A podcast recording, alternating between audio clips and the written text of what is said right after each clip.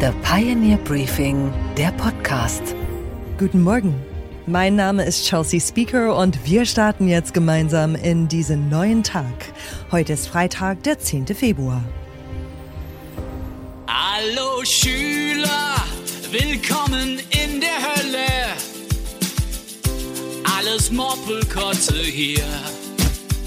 Ihr habt kaum Lehrer und nur wenig WLAN. Statt digital gibt's viel Papier. Schimmelpilz kommt schon mal vor. Und aus der Decke tropft es wieder volles Rohr. Genug Kohle für die Schule? Nein. Masterplan für die Schule? Nein. Ist der Flickenteppich super? Nein. Die Kollegen von Extra 3 zeigen, wenn nichts mehr geht, hilft Humor. Aber mal Spaß beiseite, die Lage an den Schulen ist nicht rosig, sondern schimmlig. Gebäude sind marode, die Digitalisierung kommt schleppend bis gar nicht voran und überall fehlt es an Lehrkräften. Deswegen hat SPD-Parteivorsitzende Saskia Esken nun ein Sondervermögen für Bildung gefordert. Doch ist es mit einfach mehr Geld getan? Wir haben Stundenkürzung vorgenommen in allen Klassen, von beginnend Kernfächern in Klasse 5 mit Deutsch und Englisch bis hoch in Klasse 10, dass wir Ethik, Religion nur noch wahrscheinlich in einem Projekt unterrichten. Und das zieht sich durch alle Fächer. Das, was die Schulleiterin Frau Lamontagne der Sekundarschule in Gardelegen hier gerade dem ZDF erzählt, das gehört zum Alltag vieler Eltern, Schüler und eben auch Lehrer. In Deutschland fehlen schätzungsweise 40.000 Lehrkräfte für die rund 8,5 Millionen Schülerinnen und Schüler. Trotz des akuten Lehrermangels sind die Hürden für ein Lehramtsstudium immer noch sehr hoch. Der Numerus Clausus ist in vielen Städten ziemlich knackig. Das kritisiert auch Heinz-Peter Meidinger, Präsident des Deutschen Lehrerverbands.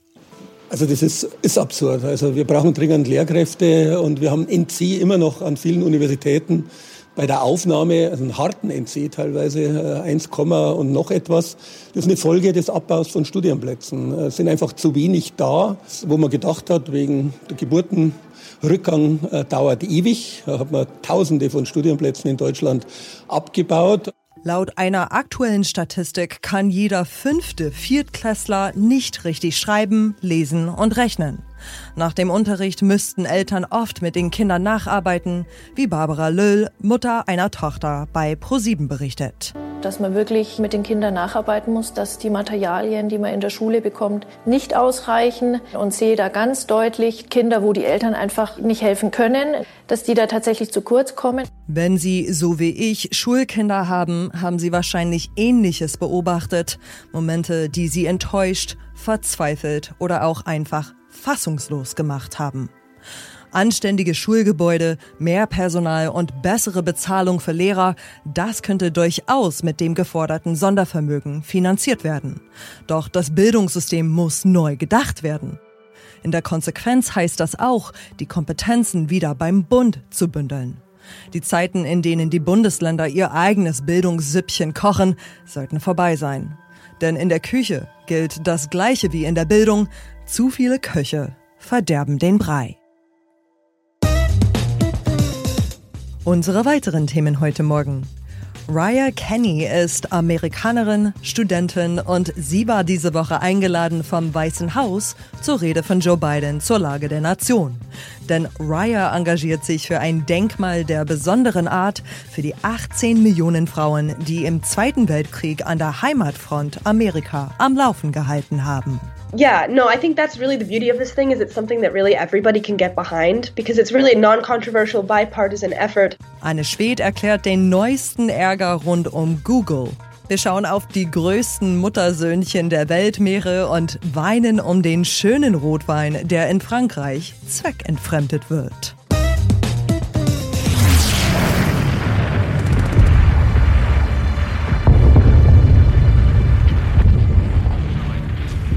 Following communique has just been issued by Supreme Headquarters, Allied Expeditionary Force.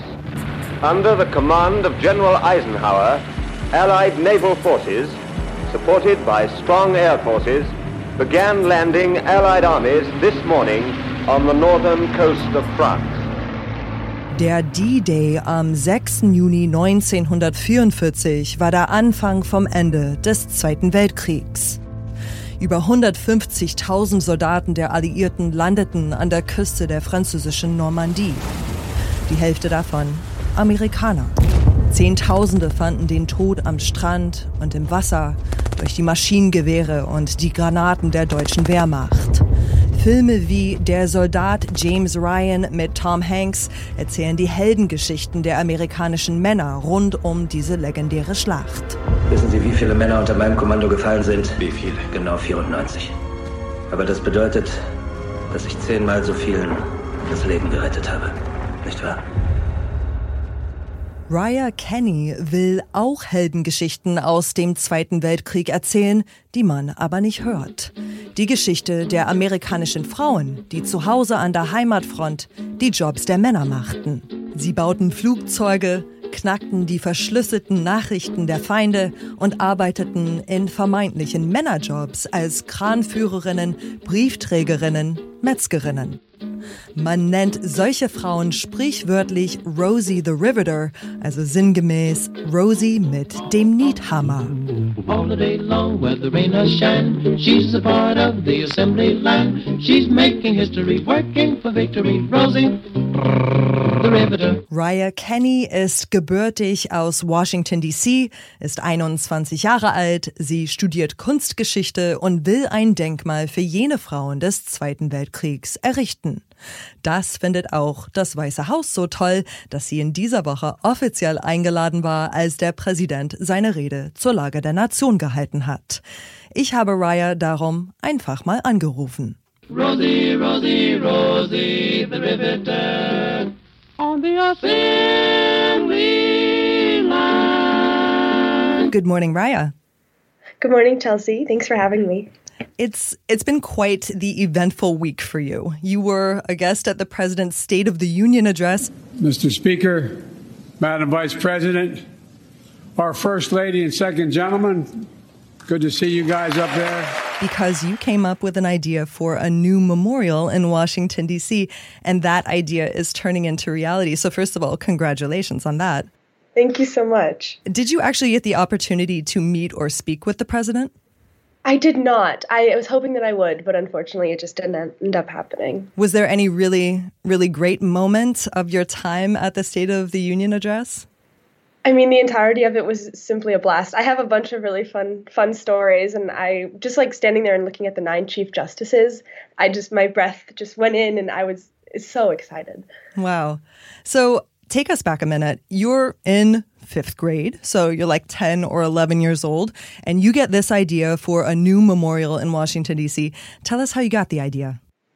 Yeah, I had just watched A League of Their Own, which is a film about the women baseball players who took over for the men when they went off to fight in World War II. And I thought they were really cool, sliding around their bases in their skirts. And I said, these women deserve to be memorialized. That's when my research began, and I learned about over 18 million civilian women who worked on the home front. Uh, and it really just grew from there. So I remember having projects like that in school too, where we were we were told to think up something cool like a memorial, that type of thing.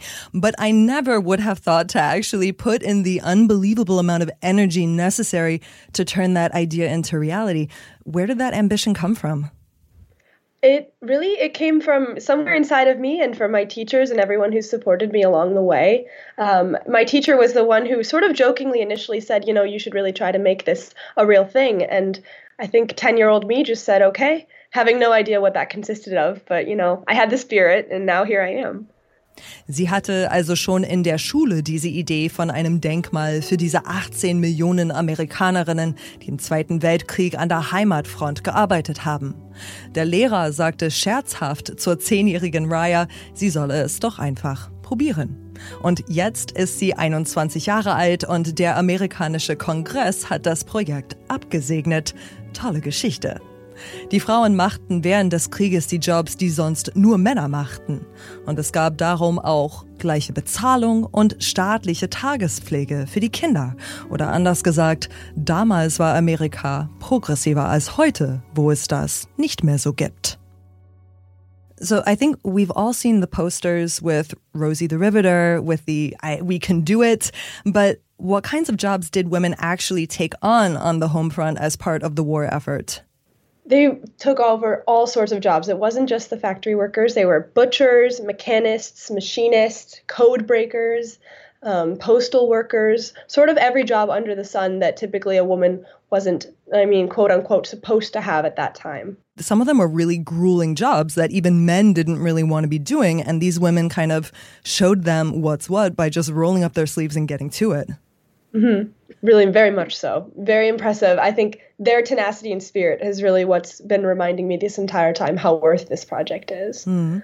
I um I also read that during that time when these women had to kind of pick up the slack because the men were off abroad fighting the war, that the country supported them with a really great daycare system and with equal pay. Those are things that are no longer really a given for women today in the United States. What's your take on that? It's a bummer. It's a shame. I actually hadn't learned about the daycare program until a couple months ago, and I was shocked that we sort of it seems like our country moved forward in many ways, but since then it's sort of gone back to a place that we really shouldn't be. So I hope that we can reestablish the progress that we made during that time. Mm. You contacted a number of these Rosies and quote unquote as part of your research. Was there any one story that really stuck with you and prompted you to really keep pushing forward with your idea? I mean, all of the stories that I've heard have been so meaningful and impactful to me. Um, there have just been sort of some tidbits from stories that I've just laughed at, just reminding me of the humanity of these women. Um, one of them I was speaking to, I was talking to her about her pay, and she said, You know, I was getting paid more than my husband, and he was jealous, but I was spending my money on lingerie and pots and pans that I wanted. Oh, funny. it's just amazing. It must be wonderful to talk to. I mean, how old are these women now? Yeah. Most of them are in their 90s, late 90s. Oh, wow. Some of them you know, in their hundred, uh, hundredth year now. So that's why I'm trying to get it done as quickly as possible because the longer we wait on this project, the more Rosies aren't around with us anymore. Raya hat also einige dieser Rosies von damals getroffen. Diese Frauen sind heute natürlich weit über 90, manche über 100 Jahre alt. Wie gesagt, das Projekt eines Denkmals für diese Frauen ist abgesegnet vom Kongress. Jetzt geht die Arbeit erst los. Es wird noch rund zehn Jahre dauern, bis es soweit ist. Es muss noch ein Ort gefunden werden, wo es in Washington erbaut wird. Und sie muss Spender finden, denn der amerikanische Staat bezahlt es nicht. It went through Congress and was also passed into law recently. Congratulations mm-hmm. on that. Um, where where do you stand with the with turning it into reality as it is today? We have a lot more steps to go. So now the real work begins. We're going to start looking at site selection in the District of Columbia, um, working with the National Park Service on that because they provide a bunch of different sites that could be good good places, but then I have to do the research for why a memorial would make sense in a certain place. And then we move on to design. And all of this involves a bunch of different committees and a lot of opinions and to make sure that we're making the right decisions since this is going to be something permanent in DC. Yeah, of course. Where will the money come from? Does the does the government contribute anything to it?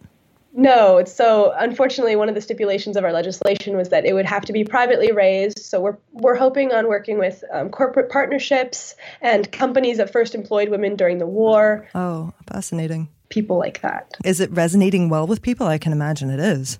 Yeah, yeah. No, I think that's really the beauty of this thing is it's something that really everybody can get behind because it's really a non-controversial bipartisan effort to get recognition for these women that so many people know. Like most people have a Rosie in their family or they they know a friend who has Rosie in their family. So it's just such a wide network. Mm.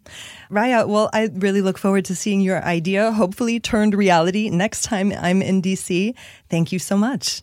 Thank you. Rosie, Rosie, Rosie, the riveter on the assembly line.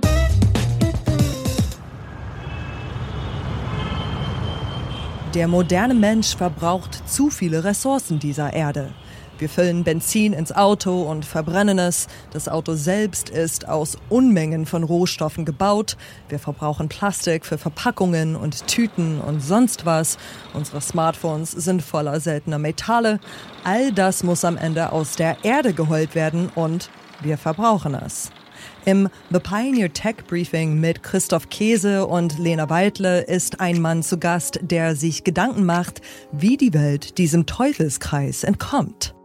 Thomas Ballweg ist der Direktor der Circular Republic am Entrepreneurship Center Unternehmertum in München. Das ist eine Initiative, um die Idee einer Kreislaufwirtschaft, einer Circular Economy voranzubringen. Wir hören rein ins Gespräch meiner Kollegin Lena Weidle mit Thomas Ballweg. Worum geht es bei Circular Economy? Bei Circular Economy geht es darum, dass wir die Ressourcen, die wir haben, im Kreislauf halten, sprich, dass wir sie weiter nutzen und nicht neue Ressourcen aus dem Boden kratzen.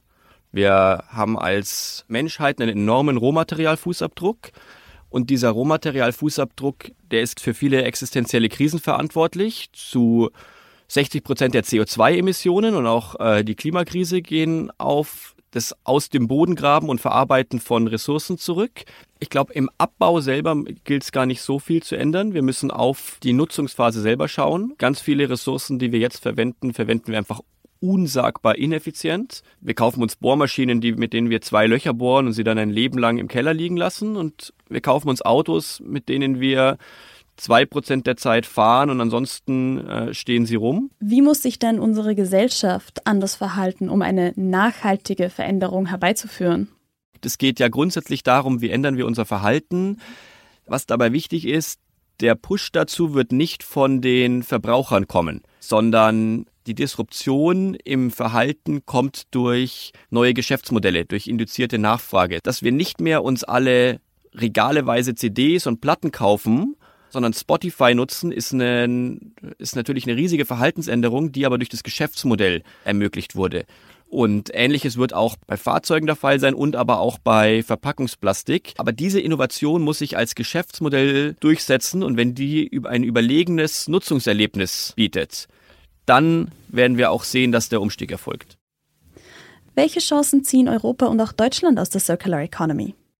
Anders als zum Beispiel im Bereich künstlicher Energie, wo niemand sich zuerst Deutschland aussuchen würde, um, nach, um auf die global führende Innovation zu schauen, ist der Bereich Circular Economy durchaus einer, wo innerhalb von Europa auf Deutschland geschaut wird, wo aus Amerika, wo aus China auf Europa und Deutschland geschaut wird, wo wir global führend sind, was das Thema Technologie und auch Geschäftsmodellinnovation angeht. Wenn wir hier jetzt Spotify bauen und es dem Rest der Welt zur Verfügung stellen, dann werden die nie anfangen, sich Plattensammlungen anzulegen.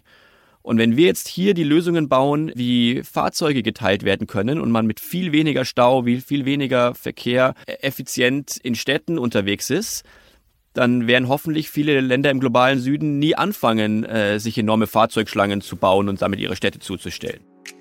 Das Thema behandeln die beiden noch weiter. Wie sehr kann man zum Beispiel Batterien recyceln?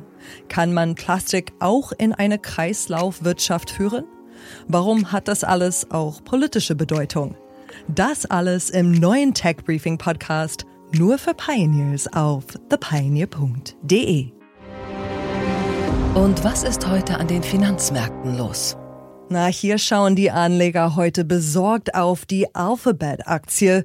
Warum das so ist, das weiß meine Kollegin in New York. Guten Morgen, Anne. Hey, Chelsea. Google hat seine Antwort auf den Chat-GPT vorgestellt. Das Google-Tool heißt BARD. Doch die Vorstellung ging nach hinten los, oder, Anne? Ja, das kann man so sagen. Und zwar hat Google auf Twitter eine Demo-Version von BARD gezeigt. Da fragte ein Nutzer den KI-Bot nach dem James Webb Space Telescope Telescope und Boyd, also der Chatbot von Google, antwortete, dass das James Webb Space Telescope das erste Bild von einem Planeten außerhalb unseres Sonnensystems gemacht hätte. Das stimmt allerdings nicht. Das erste Bild stammt von einem anderen Teleskop. Und damit hat sich leider eine der größten Befürchtungen mit diesen künstlichen Intelligenztools bewahrheitet, nämlich, dass sie hin und wieder falsche Informationen in ihre Antworten mischen. Ganz einfach, weil die Bots sich das Wissen aus dem Internet ziehen und da schwören ja auch zahlreiche falsche Informationen rum. Und die Bots können auch nicht so gut entscheiden, was fake ist und was eben nicht. Als dieser Fehler bekannt wurde, ging es für die Google-Aktie auf steile Talfahrt mit einem Verlust von 7,7 Prozent. Dadurch verlor Google innerhalb von Minuten 100 Milliarden Dollar an Marktwert. Und dann lass uns noch auf spannende Zahlen schauen. Sowohl der Bezahldienst PayPal als auch das Fashion-Label Ralph Lauren haben ihre Quartalszahlen veröffentlicht. Wie sind die ausgefallen? Also ganz gut eigentlich. PayPal konnte im abgelaufenen Quartal doch deutlich wachsen, trotz der Inflations- und Rezessionssorgen. Die Umsätze stiegen um 7,4 Prozent. Beim Gewinn gab es einen Plus von 15 Prozent. Damit konnte PayPal die Analysten Erwartungen übertreffen. Als die Zahlen rauskamen, stieg die Aktien auch erstmal nachbörslich um über 5 Prozent. PayPal gab dann aber auch noch bekannt, dass der Vorstandschef Dan Schulmann zum Ende des Jahres zurücktreten wird. Ein Nachfolger gibt es aber noch nicht. Daraufhin drehte die Aktie dann wieder auf 0,8 Prozent ins Minus. Und auch bei Ralph Lauren sah es ganz gut aus eigentlich. Da konnten die Umsätze um 1 Prozent gesteigert werden. Das auch mehr als Analysten erwartet hatten. Wohlhabende Kunden würden weiterhin viel Geld für Luxuskleidung und Accessoires ausgeben und die lassen sich offenbar nicht wirklich von den Inflationssorgen beeinflussen. Die Ralph Lauren Aktie stieg um 0,5 Prozent. Und was, Chelsea, hat dich heute überrascht? Dass männliche Orcas so schreckliche Muttersöhnchen sind. Bis heute haben die Wale das Image als Machos der Meere. Das Bild des Killerwals, der in den 70er Jahren Hauptfigur von Hollywood B-Movies war, halt teilweise noch nach. The ancient Romans called him Orca Orcinus, Latin for bringer of death. He is without challenge the most powerful animal on the globe. The killer whales. Aber hinter jedem toughen Orca-Macker im Ozean steht eine sehr, sehr fürsorgliche Orca-Mama. Das haben englische Biologen der Universität Exeter jetzt herausgefunden. Orca-Mütter begleiten ihre Söhne teilweise ein Leben lang und leisten permanent Fürsorge. Sie jagen mit ihnen mit und passen auf, dass nichts passiert. Mörderwale, voraus! Mann, Junge! Na, wer sagt's denn? Wir sind ganz groß im Rennen! Ha! Annie, bring die Harpunenköpfe an Deck! Dann komm mal, Junge. Teilweise geht diese Fürsorge bis zur Selbstaufopferung, in dem Sinne, dass sehr hingebungsvolle Orca-Mütter dann keine Zeit mehr finden, sich zu paaren und dann keine neuen Minischwertwale mehr auf die Welt bringen können. Das kann sogar so weit gehen, dass in einigen Meeresgebieten deswegen die Population schrumpft. Hotel Mama gibt es also nicht nur bei uns Menschen, sondern auch im Ozean. Und was, Chelsea, geht eigentlich gar nicht? dass das französische Nationalheiligtum so verramscht wird.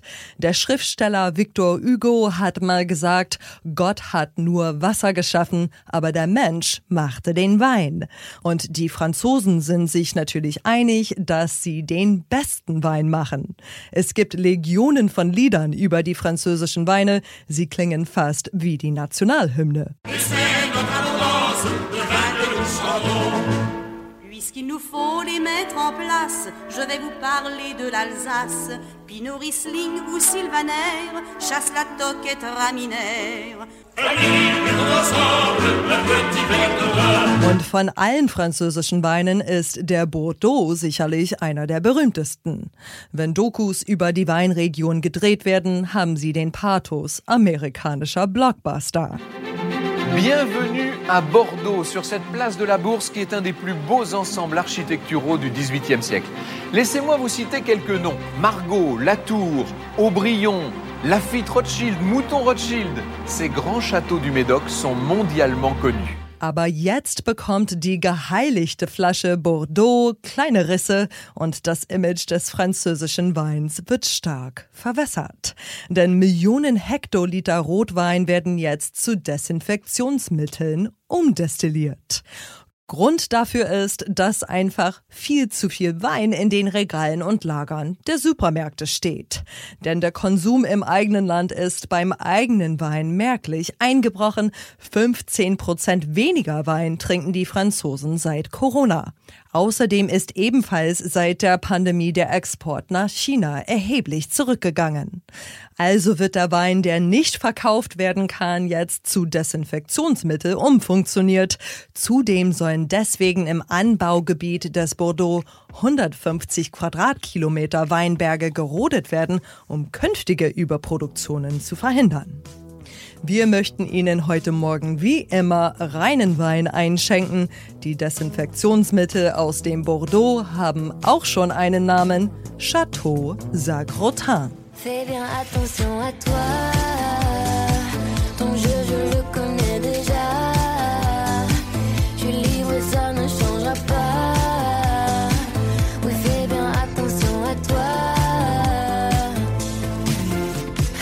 Wünsche Ihnen jetzt einen humorvollen Start in den neuen Tag.